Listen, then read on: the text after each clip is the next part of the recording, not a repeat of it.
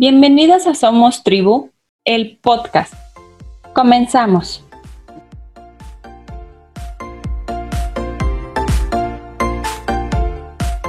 La maternidad es la más importante de todas las profesiones. Exige más conocimientos que cualquier otro asunto relacionado con el hombre. Elizabeth Cady Station. Lulu es ingeniera de profesión, pero multiapasionada de corazón.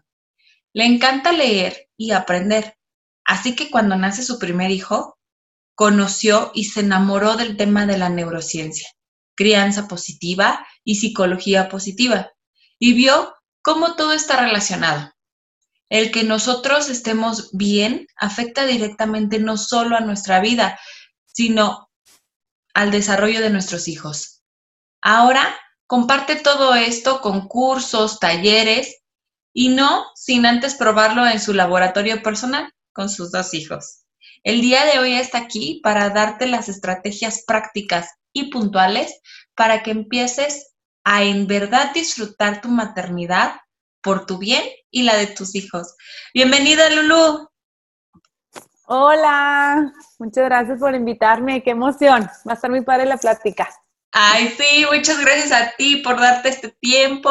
¿Y qué te parece que le damos, que es caldo de olla aquí. Venga, venga. Platícanos un poquito de disciplina positiva, Lu. Ay, bueno, un poquito, ¿verdad? Nada más.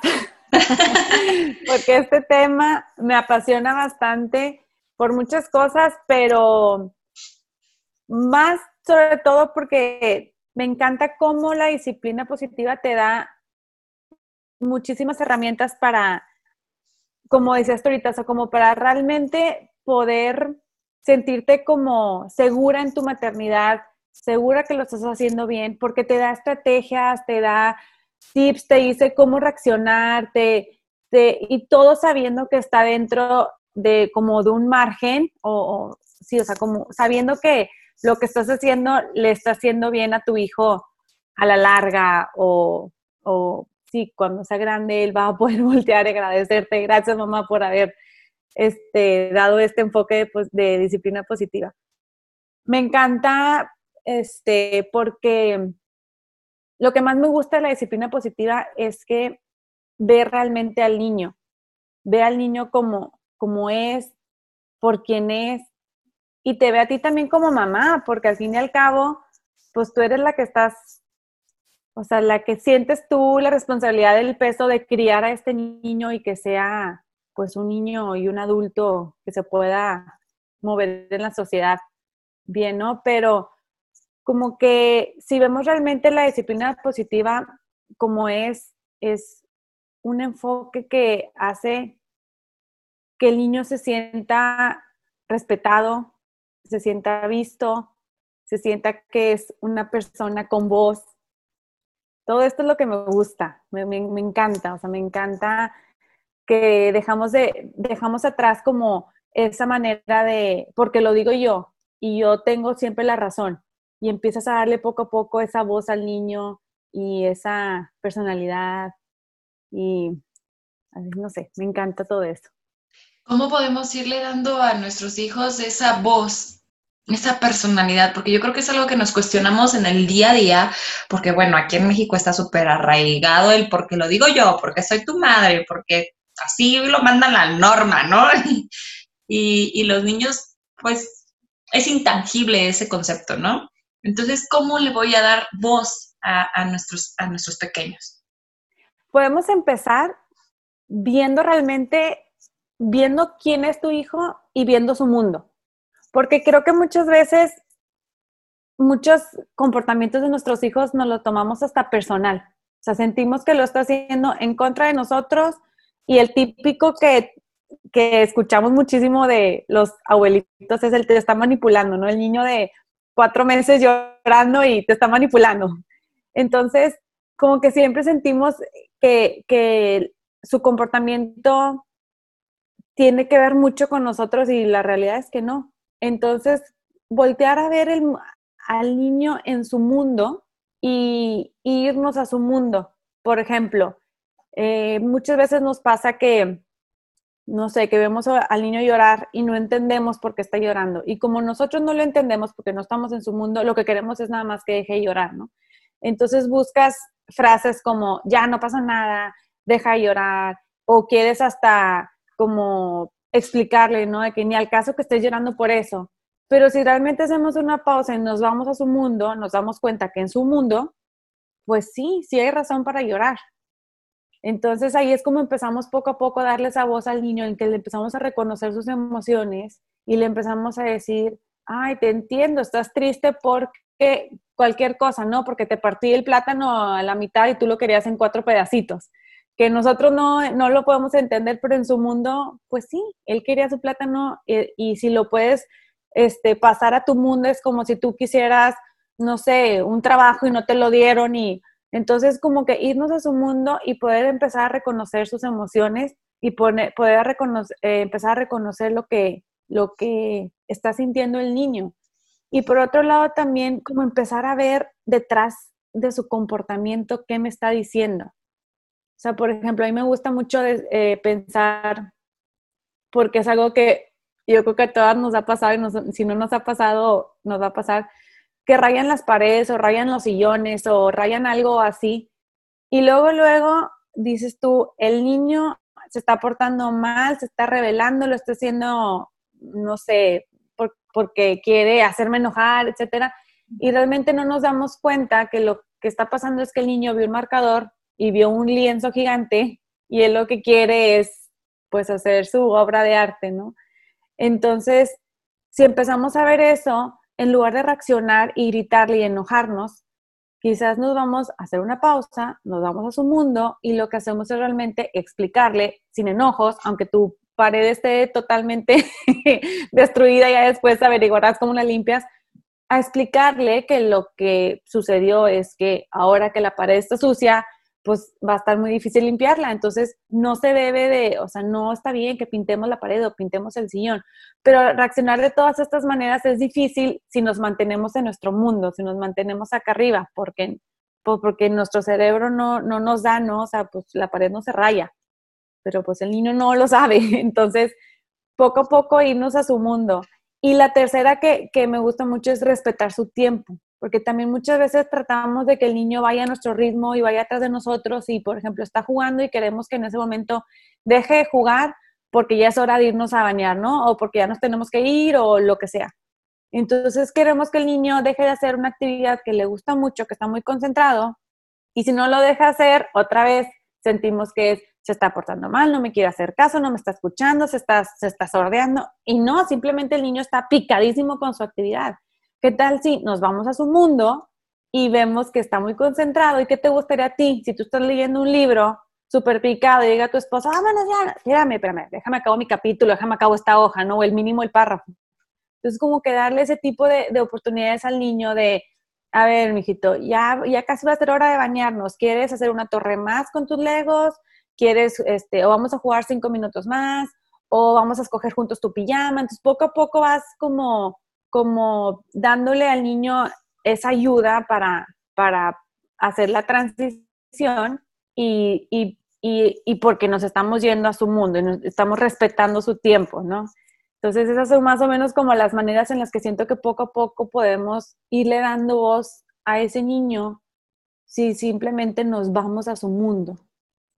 Quiero hacerte una pregunta y quiero a la vez rescatar algunos puntos que, que para las mamis que no te conocen todavía, pues eres una mamá emprendedora, tienes dos pequeños, un bebito y un toddler, ¿no?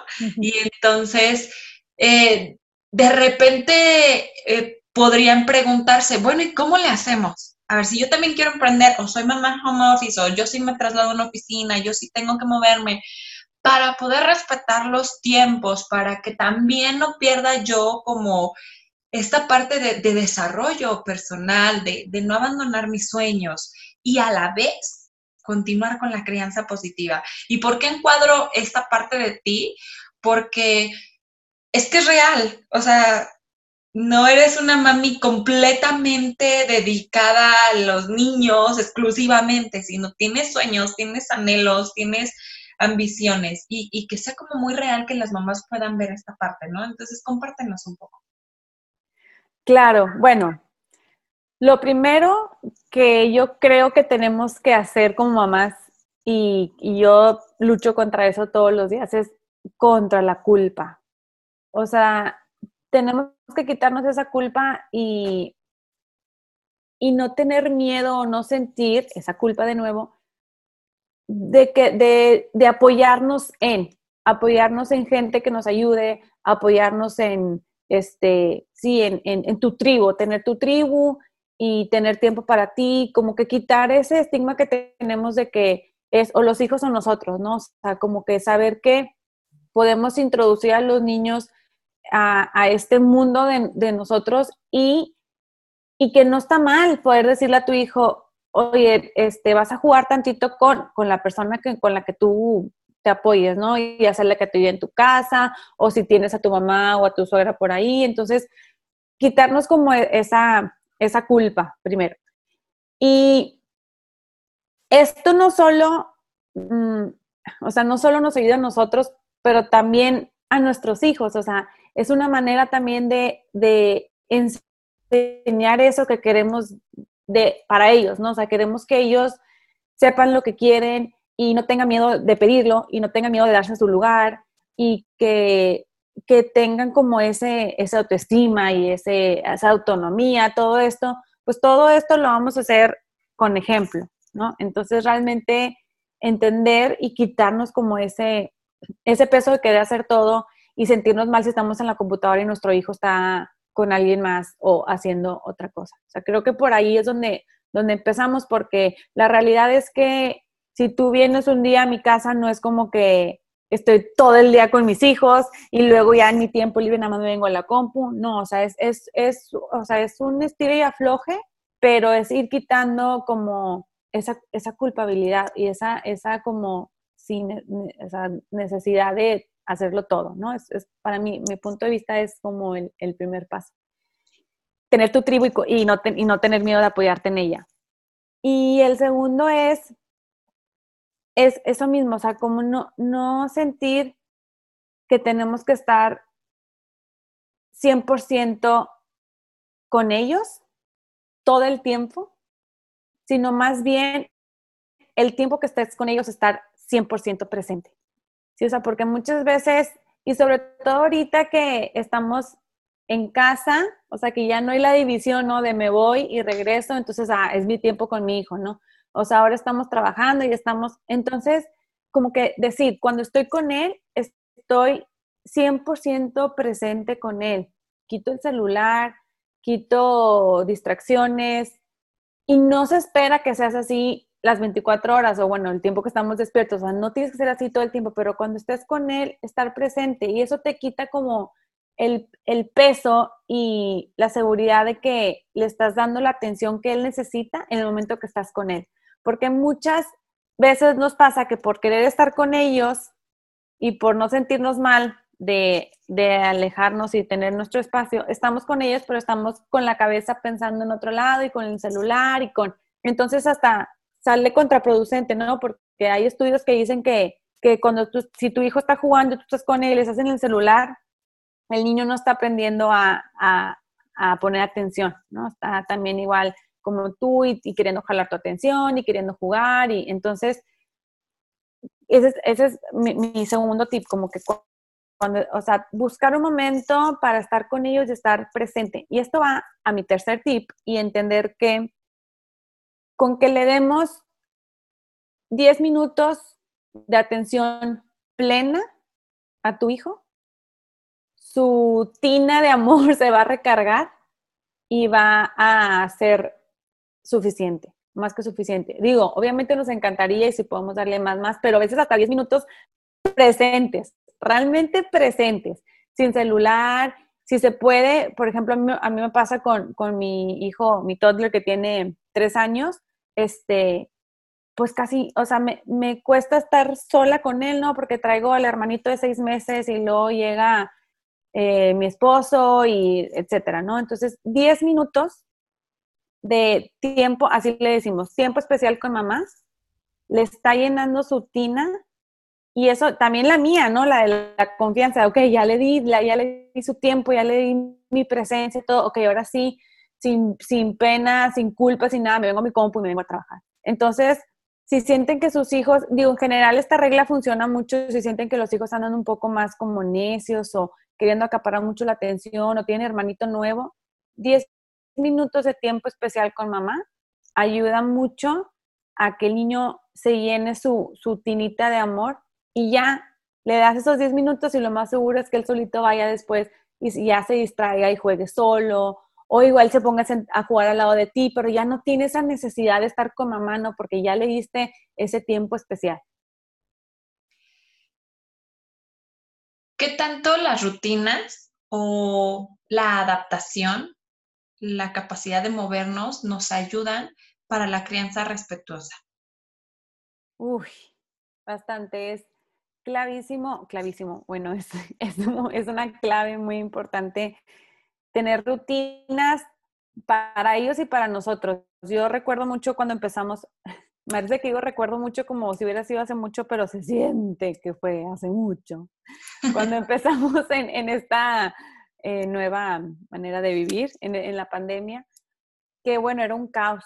O sea, y sobre todo porque, como ya lo dije, mi hijo tiene, mi recién nacido tiene seis meses, entonces nació en en plena pandemia y todo, ¿no? Entonces, este, rutina, rutina entre comillas, nueva, o sea que no, no teníamos kinder y hermanito nuevo y dormíamos bien mal, no les, nos despertábamos todo mal. Entonces, desde la mañana empezábamos todo mal. O sea, mi hijo mayor desayunaba medias y luego se llevaba el desayuno a la, a la sala y luego yo salía toda modorra y no, no, no, y todo el día era un caos. O sea, empezábamos con caos y era un caos. Y eso, pues se lo transmitíamos, ¿no? Hasta que un día dije, basta, vamos a empezar bien el día y simplemente con un toquecito de rutina que fue levantarnos y desayunar todos juntos. En la, bueno, todos juntos cuando se podía todos juntos, pero mínimo él, o sea, el, mi hijo de tres años, sentado en la mesa, y de ahí ya, nada más con eso, o sea, con darle como esa rutinita de levantarnos, irnos a desayunar, después irnos a cambiar y ahora sí empieza el día, todo fluye. O sea, el niño fluye con rutinas. Entonces, si, si metemos en nuestra rutina, volviendo al tema de, de mamás y con proyectos y emprendedoras, si metemos en nuestra rutina este tiempo de, ay, bueno, en las mañanas desayunamos juntos y jugamos 10 minutos juntos y luego ya te vas a cambiar y ahora sí, mamá se va a trabajar y tú te vas a tu homeschool o te vienes aquí a hacer mi eh, a la clase al lado de mí. Entonces empiezas la rutina, todo fluye mucho mejor. Entonces, pero igual, lo mismo es no presionarnos tampoco por tener un día perfecto con rutina excelente porque no, nos sale contraproducente. Ya, empezamos con las presiones, ¿no? Sino momentos claves. Por ejemplo, para mí ese momento clave era el desayuno. El desayuno y eventualmente fui, metiendo otros momentos claves, que otro momento clave es la cena. Igual, toda la rutina de la cena, vamos a, a cenar juntos y lo vamos a bañarnos, a leer un libro. Entonces, todo esto como que también nos ayuda. Entonces, buscar momentos claves donde tú puedas meter esa rutina que haga que tu hijo sienta que fluye y volvemos, que se sienta escuchado, porque si él ya sabe que después de esto sigue esto, él hasta siente cierto control, ¿no? Cierto control de su día. Entonces, si las rutinas son mágicas y podemos empezar con pequeños detalles al día. Platícanos cómo surge Mindfulness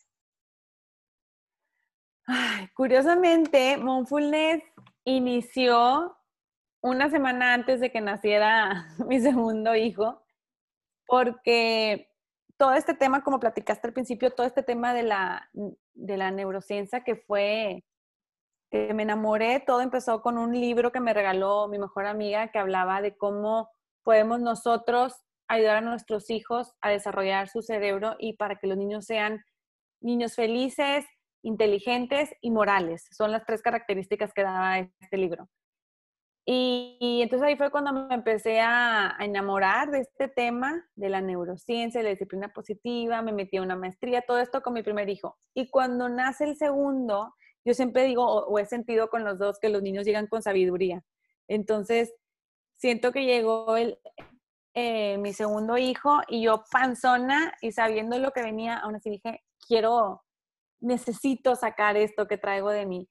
Y prácticamente utilizo la disciplina positiva, la neurociencia, la psicología positiva, son las herramientas que utilizo, pero realmente el mensaje o lo que yo quiero hacer con Mindfulness es ayudar a la mamá a que se deje de exigir tanto y que realmente pueda disfrutar esta etapa o esta vida, porque ¿cuál etapa? O sea, ya, ya somos mamás por, por todo este tiempo, o sea, ya para siempre, ¿no? Entonces, poder disfrutar realmente a nuestra manera, porque cuando a, través de mi vida, sobre todo a los 24 años, yo fui una persona que me exigía mucho y, me y sentía que había muchas expectativas de mí, cuando nadie me estaba pidiendo nada, todo estaba en mi cabeza. Entonces, yo me di cuenta que muchas veces nosotras mismas nos exigimos de más y cuando somos mamás, esto se hace a la potencia.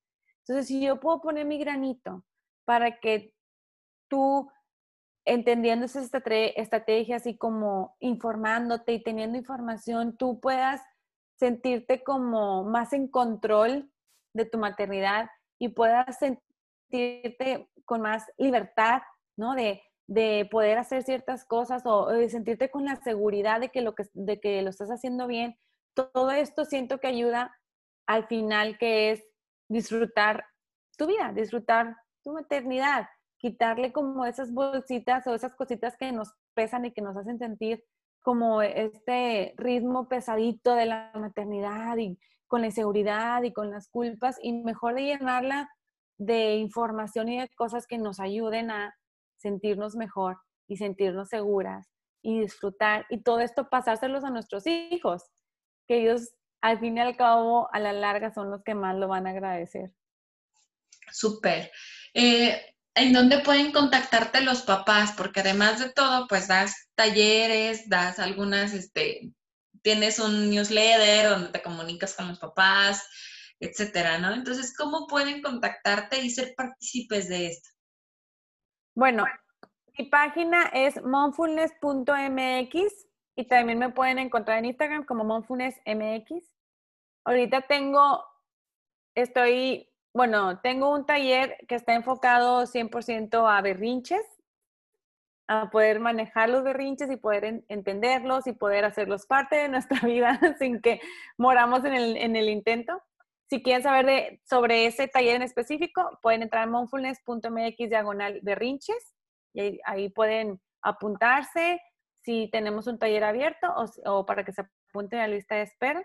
Pero también tengo un mini entrenamiento o una mini clasecita sobre disciplina positiva que me encantaría regalárselos a, a tu gente y a todos los que nos estén escuchando. Entonces igual pueden entrar a monfulness.mx diagonal y vamos a ponerle tribu. Me parece. Tribu? Sí. Somos tribu. ¿Sale? Entonces, monfulness.mx diagonal somos tribu y las va a llevar directo a un mini entrenamiento súper cortito porque sé que somos mamás, pero súper jugoso. Les va a servir un chorro con el que van a poder conocer la disciplina positiva a fondo y seguir cinco pasos o cinco estrategias para empezar a aplicar ya con sus hijos. Ok, perfecto. Me encanta eso, porque además de todo, pues ya se están llevando una probadita de lo mucho que tú conoces. Pues la invitación es que te sigan. Sí, me encantaría verlos por ahí, porque aparte, bueno, aquí traigo yo el, yo puedo echarme todo el chal y estoy tratando como de, de hacerlo todo un poquito más compacto, pero ahí en Instagram y en el newsletter, que también se pueden escribir en monfulness.mx diagonal newsletter, y ahí platicamos súper padre todos estos temas. Súper, padrísimo.